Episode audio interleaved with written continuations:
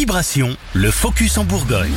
Le Tour au Parc a lancé sa saison 2023. Le zoo situé à Romanèche-Torins en Saône-et-Loire espère réaliser une saison aussi bonne que la précédente. Le mois de fermeture a permis de la préparer. Écoutez Thomas Gervais, le directeur général du Tour au Parc.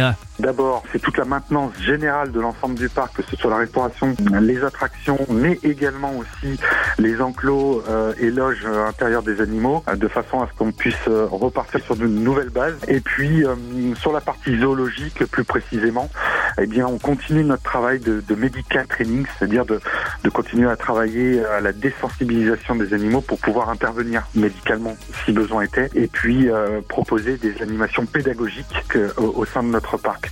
Donc le travail avec les animaux continue. Et puis euh, côté administratif, euh, évidemment, on prépare la nouvelle saison. Les très bons résultats de 2022 tiennent au parc d'attractions, au parc aquatique ouvert l'été et au musée, sans oublier la partie zoologique évidemment qui compte plus de 600 animaux et 140 espèces différentes sur 12 hectares. Alors, quelles seront les nouveautés pour cette saison 2023 Élément de réponse avec Thomas Gervais.